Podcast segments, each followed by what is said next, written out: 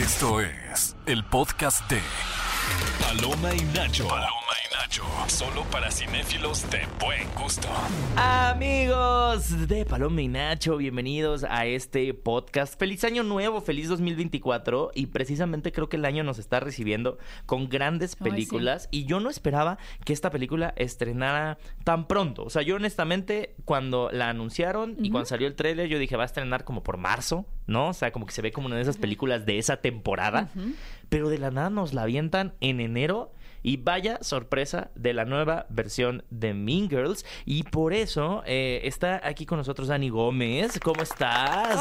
Bienvenida. Especial. Dani, hace mucho no escuchaba que se dijeran Dani Gómez. Perdón, pues es que, o sea... Ya te volviste Dani, Y no. sí, llego a las listas luego y es como Dani Gómez. No, no estás. Y yo, ah, Dani no. ah, está sí, Dani no, registrada. o sea- No, pero sí, sí, sí, es No, mi nombre. Muy Dani feliz Gómez. de estar aquí con ustedes. Gracias, Bienvenida. Dani. Bueno, este, en los micrófonos se encuentra Héctor Trejo y también me acompaña aquí al lado Gaby Mesa. Sí. Eh, oye, Gaby y. Dani, eh, ¿qué tan ¿cuál es su emocionómetro de, de Mean Girls? Pues de la invitada primero, que viene de Rosa, además. Máximo. O, O sea, sea, es miércoles. Exacto. Y se vistió de yo, rosa. Perdón. Claro que sí, es la regla, es la regla. Pero no, estoy muy emocionada. O sea, es de mis películas favoritas y creo que es de las películas que más veces he visto, o sea, Mean Girls. Ah, wow. Ajá. Entonces, o sea, sí soy muy fan y estoy muy A emocionada. ver, por el otro día estábamos en el programa y yo le dije a Gaby, es que Sí. Mean Girls es una película de culto.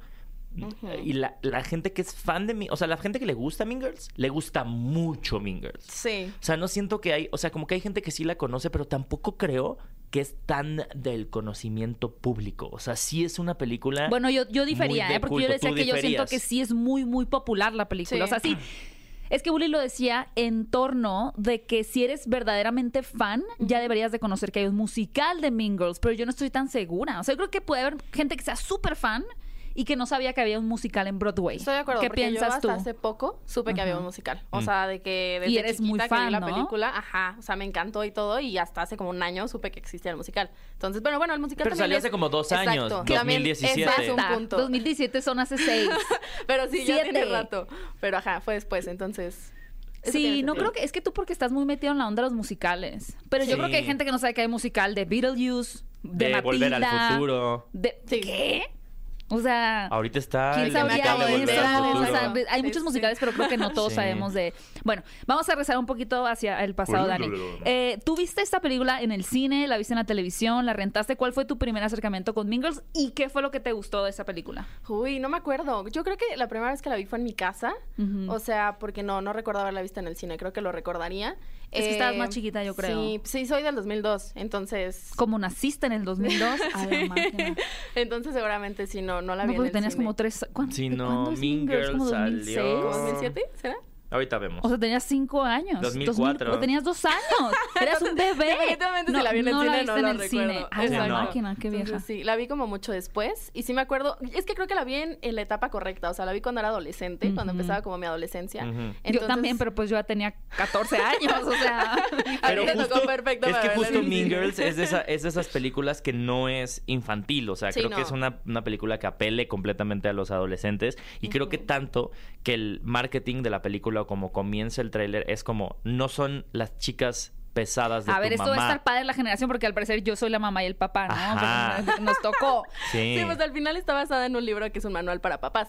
ah, eso no sabía, cuéntanos. Ajá, o sea, es un libro que está basado, o sea, es como, hagan de cuenta que es como el Cubo Lecón de, aquí de México, pero estadounidense, y justo es de que es un manual para papás de cómo se comportan los adolescentes en la secundaria. Mm. Entonces es como... Mm, de ¿Tú, ahí sabías eso? Mira, no. y te estás tú quejando de los fans que no son tan fans. Pero pues de los musicales, ¿sí? Bueno, a ver, Dani, está interesante porque tú viste esto en la adolescencia cuando la película ya tenía 10 años más o menos. Sí. Entonces, considerando que ahora se marketea como que no es la película de tus papás, o sea, la nuestra, Ajá. que a mí eso me pareció muy extraño, que pero tiene bueno. 20 años de estrenarse, ¿Tú o sea, sentiste tampoco. cuando la viste, esos adolescentes que estaban ahí no hacían eco contigo o sí? No, sí. Ok, ok, O sea, creo que los comportamientos siguen siendo igual. Sí. O sea, está cool que veo que en el tráiler de esta versión como que sí cambian algunas cosas, incluso en el vestuario, en la ropa, como que lo modernizaron a cosas que usarían ahorita y creo que eso ayuda a Claro. que te identifiques. Pero los comportamientos no cambian, o sea, siguen siendo igual. Entonces, no, yo sí me sentí identificada. ¿Y qué es lo que te gustó cuando viste la, la película? O sea, ¿algún personaje, una situación en específico? Todo. Es que yo soy muy fan de la moda, entonces me acuerdo que cuando vi los Mm. vestuarios y todo, yo decía, ah, yo me quiero vestir así, que obviamente nadie se viste así en la secundaria, eso es imposible, pero sí decía como, sí quiero. Eh, y como todo el diseño de producción, o sea, el guion también, digo, en ese entonces no sabía cómo identificar de que, guion me gustó, pero el humor y el cómo manejaron como todas las situaciones me, me encantó desde que la vi. Ok. Sí. Yo no me acuerdo qué pensé cuando, o sea, me gustó, pero no. Como que no.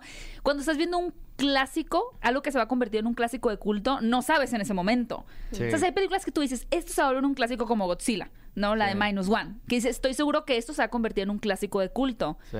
Pero Mean Girls era tan ligera, como tan cool, que no pensabas en, en ese momento, uy, como High School Musical, ¿no? Que también tenías tres años al parecer. o sea, no pensabas como que esto va a ser el, el siguiente clásico juvenil musical. Solo me pareció muy divertida la película. Yo no la vi cuando salió. O sea, la vi como ya en mis 20 Igual. Yo No, asumo yo sí que como unos el 10 cine. años después de que salió, porque todo el mundo hacía referencias. Es que me gustaba mucho Lindsay Yo Lohan. siento que la tuve que ver para obtener mi licencia de gay. Ok. Ajá. Ah. O sea, me explico, o sea, como que no Ajá. tenía conocimiento de cultura gay.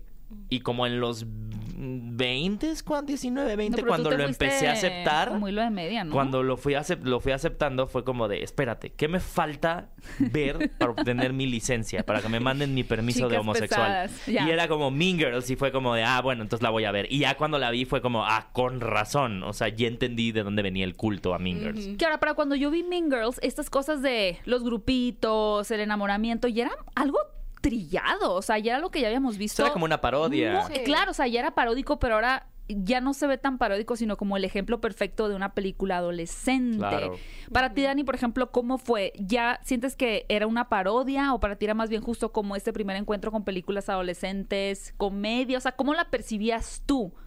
Creo que sí fue la primera película que me marcó como en esos temas, porque siento que los tocaron desde un ángulo distinto. O sea, a pesar de que ya tenemos muchas películas que hablaban como de estos cambios. Pero sin y de tanta seriedad, ¿no? Sí, exacto. O sea, que lo tocaban desde un punto en el que hasta te daba risa y tú solo te identificabas y era como, ah, sí soy, ¿no? De que Sí. sí me ha pasado alguna situación de la película. Entonces, no, lo tomé muy bien. De que siento que la comedia es puntual para llegarle a esa audiencia. O sea, ¿Y a qué sí. grupo tú sentiste que... per- O sea, ¿qué grupo sientes que en la secundaria tú pertenecías de tipo ¿En qué Mean mesa Girls? te sentabas? ¿En qué mesa te sentabas? Exacto. Ay, siento que es que era la que se sentaba en todas las mesas. Ah, o sea, de que. Ah, yo estamos, me sí. llevaba con todos. O sea, era como, ten- sí me llevaba con el grupito de los populares, era parte de, pero también me llevaba con todos los demás. O sea, como que nunca dije que, ay, no, con ellos, no, no. Siempre me llevaba con todos, o intentaba llevarme con todos. Ok, ok. Sí, sí, sí. Anda Y igual los que tú. miércoles se vestían de rosa. No, me faltó, me faltó imponer esa A mí sí me gustó porque yo ya la vi cuando yo ya no estuve, o sea, yo ya la vi ya cuando había salido de la prepa. Y entonces fue como de, ay, de todo lo que me perdí. O sea, si hubiera sido más gay en la secundaria o en la preparatoria, lo que no hubiera hecho con todas estas referencias. Pues ahora yo me tengo que este chutar todas tus cosas aquí. Sí, ahora tú eres la, la que se chuta todas mis homosexualidades. Sí, es verdad. Oigan, y me encantaría que nos cuenten ahora porque ya lo hemos platicado un poquito, ¿no? Pero hay mucha confusión de la gente que es como, ¿para qué la vuelven a hacer? ¿Por qué otro remake? ¿Por qué un reboot? Si tú quieres, Dani, cuéntanos eh, de qué trata esta nueva película de Mean Girls y por qué no es necesariamente un remake. Ok, ah, bueno. Tina Fey es la persona que escribió el guion de la película y también es la persona que escribió el guion de la obra, bueno, del musical. Entonces, este, creo que hizo un gran trabajo y en el musical me gusta que explotan y exploran también como ¿Lo viste el musical? Lo he visto, obviamente Genial. que en YouTube, pero no en partido, persona. No, Ajá. yo no he visto nada, nada, nada. Pero sí, sí he visto Está muy parte y divertido. está muy cool. O sea, las canciones Ah. están muy padres. Y también siento que el, el musical es todavía más sarcástico que la película. O sea, como que tiene un tono más sarcástico. Sí. Entonces, eso me gusta. Y, y pues al final, eh, justo en una entrevista, Tina dijo que, que sí quería como retomar todo lo clásico de la película y todo lo que fue para los adolescentes, pero que quería modernizarlo y también agregar como todas las canciones que pues para ella son como muy importantes. Y creo que sí, o sea, creo que sí es un musical que puede funcionar porque los números musicales son muy llamativos. Ok. Entonces, Mm. eso me gusta. Entonces sí, no, no, no es igual, va a cambiar. ¿Y la historia, o sea, además de los números musicales, cambia o en esencia es básicamente la misma historia? No, el la musical el Es la musical. misma. Es que de hecho igual. el Sí, la musical se basó en la primera película. Ajá. Entonces es Ah, la película. me voy enterando que Sí. hay otra, Sí, ¿eh? sí, sí. Es la, sí. Hay Mean Girls Ah, hay 2. Mean Ay, Girls Mean 2 Girls con ¿Qué es Diego? Boneta. ¿Quién vio eso? Digo, me encanta Diego Es, Boneta, es pero... la primera película Nadie. hollywoodense de Diego Boneta. Y fue al mismo tiempo que fue el protagonista del video de Miranda Crossgrove, de iCarly. Entonces fue la época en la que estaba entrando en Hollywood. Ay, Y- Carly, ya para mí eso está ya yo así... No, no eres generación iCarly. No, ni tú. Yo- Tú no eras generación, tú sí, tú no, No, eras yo no. generación iCarly. Tú te enteraste, iba en tu Pero yo me acuerdo cúmulo de que era, tengo que era- saber para estaba en mi mundo, porque era como, ay, Carly es youtuber como yo. Ni el podcast Ah, este de los sí. niños que se hizo muy famoso hace poquito, de que el podcast de no Ah, sé quién es y no sé- ¿Ned? Ah, Eso. Sí, sí, del manual de Ned. ¿El Eso manual de Ned no te tocó? Claro que no. Gaby. Yo me quedé en Lizzie McGuire y No. Hannah. Raven, Hannah Montana y, yo ya estaba grande. Sí. El manual de Ned. High School Musical, yo, lo, yo era así de closetera de High School Musical porque ya tenía 16 años y para mí era como muy ñoño ser fan de High School El, Musical. el otro día estaba contando Muy esa ñoño. anécdota que yo estaba en tercero de secundaria, cuando ta- era la época en la que Dude, quieres pero ser cool. estábamos, mm, ya no Espera, estábamos espera, para estar. de, We're all in Pero this", era, la, era la época del Messenger Sí, y en no eso yo me acuerdo que yo sí veía Disney Channel. O sea, Sí, yo sí claro, ponía yo y dejaba. Disney Channel. Y en eso, pues tercero de secundaria, ¿sabes? Cuando ya era, tenías que ver MTV. Es que a mí lo que me pasó es que yo por mis hermanas, que me llevaban 10 años. No, pero yo también veía MTV. Vi muy joven MTV y llegó un punto en el que martó MTV. Y ya aún teniendo, ya estando como para la prepa, me regresé a Disney. Entonces fue como, no, quiero ver las cosas que me faltó ver, ¿no? Entonces voy a ver Disney Channel. Y empezó High School Musical. Y de la nada pasa la primera canción y No, yo, es que es esto va a ser mágico. Es mágico. Y me acuerdo que le empecé a mandar todos en Messenger, así, ya sabes, el, el vibrar. El y yo, please, por favor, pongan Disney Channel en este momento. Y todos al día siguiente en la escuela fue, ¿todos vieron High School Ah, Musical? sí, sí, sí, vimos High Es un fenómeno, sí. Estaba padre, ¿verdad? Sí, estuvo muy padre, que no sé qué. Y ya, fue un fenómeno.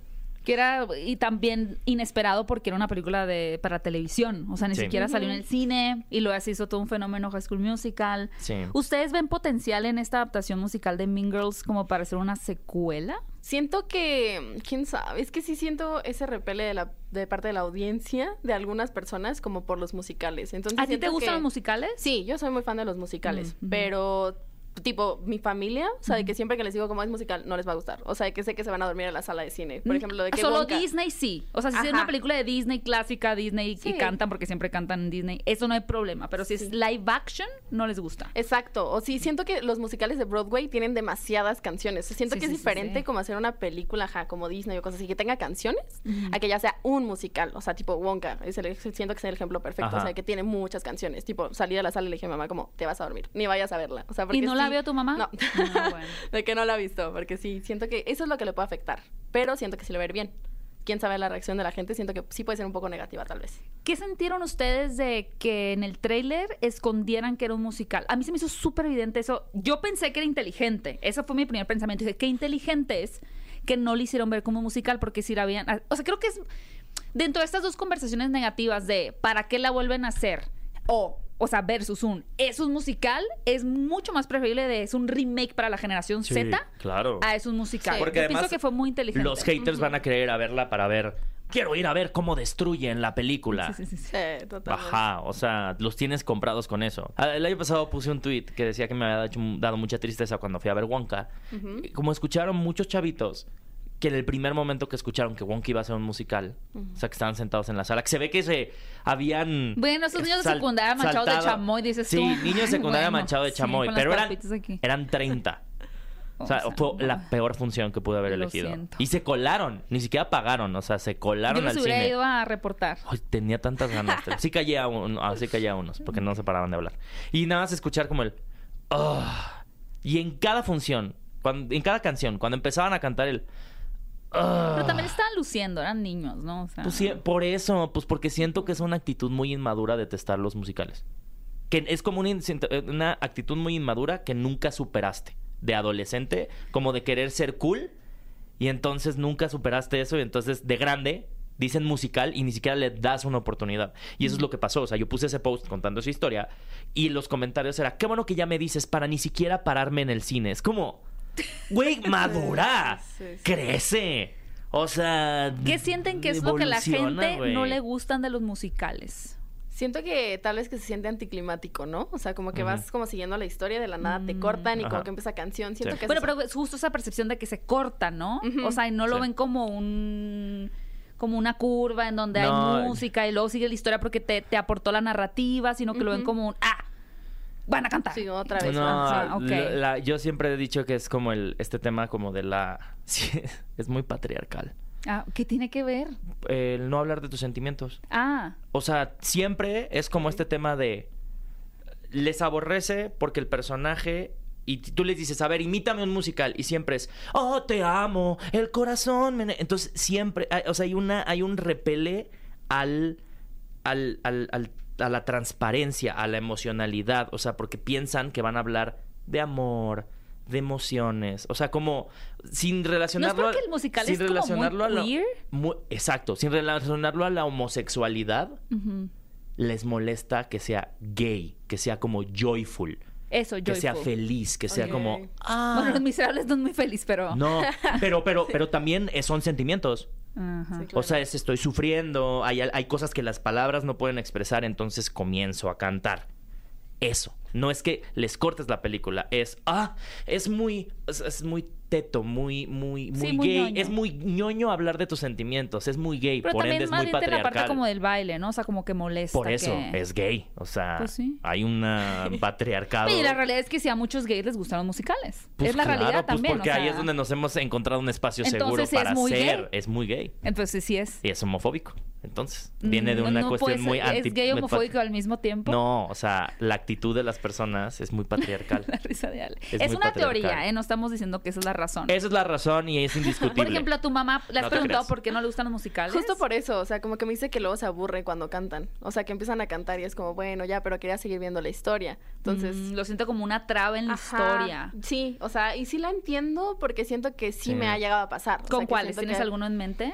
Tipo, la verdad me pasó con Wonka, o sea, que yo no fui Ah. tan fan de Wonka porque Ah, sentía que sí había canciones que era como, ah, de que quería la ver niña. más, o sea, Sí. quería ver más. Entonces, la verdad, siendo sincera, sí me pasó. O sea, como la la película escena de la gustó. jirafa, por ejemplo. Ajá, Bueno, exacto. El ejemplo más, más fuerte es Disney lo que hace con los live actions. Por eso, ¿por qué crees que Disney No no, sé. se arriesga a poner las canciones de los musicales en la No, pero película? en Sirenita sí pusieron no, las canciones no, del- o sea, sí las del musical, pero las del musical de Broadway hay canciones que se crearon por el misma, Ah, sí, sí. la misma persona, por Alan Menken, hizo una, una canción. Y lo que hacen para la película live action Es lo que estaba en la animada. es, es ajá, como la, la canción esta de Aladdin, Ujú. eh, la de Speechless, que se canta esta, esta Jasmine, mujer. Naomi Es- Scott. Ajá, Naomi Scott. Pero hacen éxitos pop para que a la gente no le moleste. Porque si es muy cercano a un musical, la gente se va a enojar. ¿Y Mean Girls cómo va a ser? No, porque Mean Girls es otra cosa. O ¿Cómo sea, la son sus música de? Girls ¿Cómo es, es? muy pop, muy Sí. rockeras, o sea, muy no es de emociones, es Sí, de total. contextos. Mm, ¿Y ven ustedes posibles que una canción de Mean Girls se vuelva tendencia?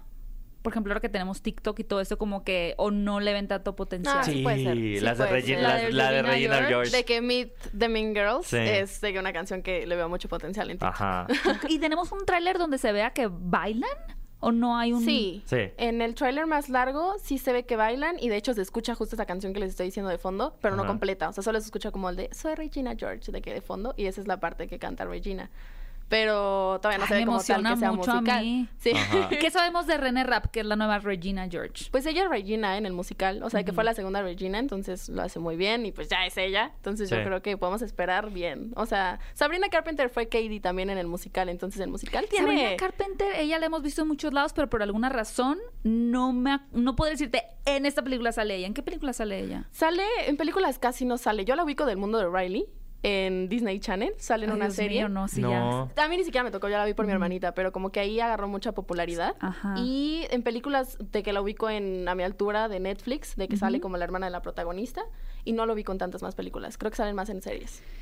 Algo comentaste tú una vez de que antes como que Regina y Katie tenían un... O sea, como que la protagonista era Katie en la película, Ujú. pero que en el musical la protagonista es Regina George. ¿Ustedes qué piensan Bueno, le de dan, eso? le dan un poco más pesos. O sea, creo que en el momento en el que tiene canciones. Sí. O sea, cuando hace lo del libro, la, su canción se llama World Burn. Ajá. Entonces, o sea, si ya está, o sea, es como, es lo que te digo, expande en intención a los personajes. O sea, Sí. es una, es una canción colérica, es una canción, pero aparte es diva, en- es el momento como más fuerte que tiene y el hecho de que le den más canciones a Regina de las que, han- o sea, sí le da más protagonismo en la historia. Que a Sí. Katie. Katie ya va a quedar un poquito como en segundo No. plano. Siento que Katie está muy sí tiene, parejo. sí, sí, porque sí. Katie, incluso la primera, una de las primeras canciones musicales de Katie. O sea, de que cuando está que llegando a la escuela y todo. Entonces, Sí, pero si ya lo pones en Atiz de comedia, pues las no canciones sé si me encanta de... ese casting las de ella, tal vez canciones porque de Lindsay. Lohan la tengo yo así como Sí, wow. es que Sí. Lindsay Lohan sí dejó la vara muy alta. Sí. Como que esa chica se ve muy linda, Sí. como buena. Sí. Y Katie sí era como sosa, pero tenía un no sé qué que le veas potencial de poder jugarle a otra Pues cosa, habrá ¿sabes? que verla. Sí. Ah, sí. Habrá que verla, habrá que verla, amigos. Así que, ¿qué creen? Ya mañana se estrena Mean Girls. Estoy muy emocionada. Vámonos al cine. Qué emoción. Te damos permiso de callar a la gente en Cinépolis. Sí, Sí. sí, no, muchas gracias. Sí soy, es- sí soy esa, esa señora. Pon reporte, toma foto. Sí. El cayómetro ya tienes. Cayómetro. Cayómetro. Dani, ¿cómo te pueden seguir en tus redes sociales? Estoy en todas mis redes sociales como Dani Noy, por allá los veo. Y digo, ya se nos fue el año, pero ¿cuál fue tu película favorita del 2023? O top 3 si quieres, porque creo que una es muy Uh. complicado. Oppenheimer fue de mis favoritas. Eh, digo, ahorita me acuerdo de las muy comerciales, no me acuerdo de todas, pero Barbie también fue de mis favoritas, también la metería en mi top. Y yo creo que Los Juegos del Hambre también. Ok. O sea, que me gustaron mucho las tres. Sí, estuvo padre, la verdad, la nueva de los Juegos del Hambre. Qué bueno que le ¿Tú fue bien viste? económicamente. ¿No le he visto? Nunca la viste, ¿verdad? No. Qué bueno que le fue bien económicamente. Para que hagan más. Para Sí. que haga más. Sí. Sí, ojalá. Héctor, ¿cómo te pueden seguir en tus redes sociales? Arroba Héctor Trejo, a ti, Gaby. Y a mi arroba Gaby Mesa 8. Recuerden que pueden escucharnos todos los sábados en punto a las 10 de la mañana en Exa FM 104.9. Y tenemos un nuevo podcast cada miércoles. No vestimos de rosa, pero sí hay podcast nuevo Sí, sí. cada miércoles. Y recuerden escuchar este podcast. Y escucharnos en vivo en todos los sábados en ¿Todos punto de las sábados? 10 a.m. en XFM 104. Vayan a la película, díganos qué tal le, parec- le- le pareció a usted, les Le pareció pareció a a usted. ustedes. Y nos escuchamos en un próximo episodio de Paloma y Nacho. Esto fue el podcast de Paloma y Nacho. Paloma y Nacho. Reseñas, recomendaciones, entrevistas y opiniones. Paloma y Nacho. Solo para cinéfilos de buen gusto. Escúchanos en vivo todos los sábados a las 10 de la mañana en Nexa FM 104.9.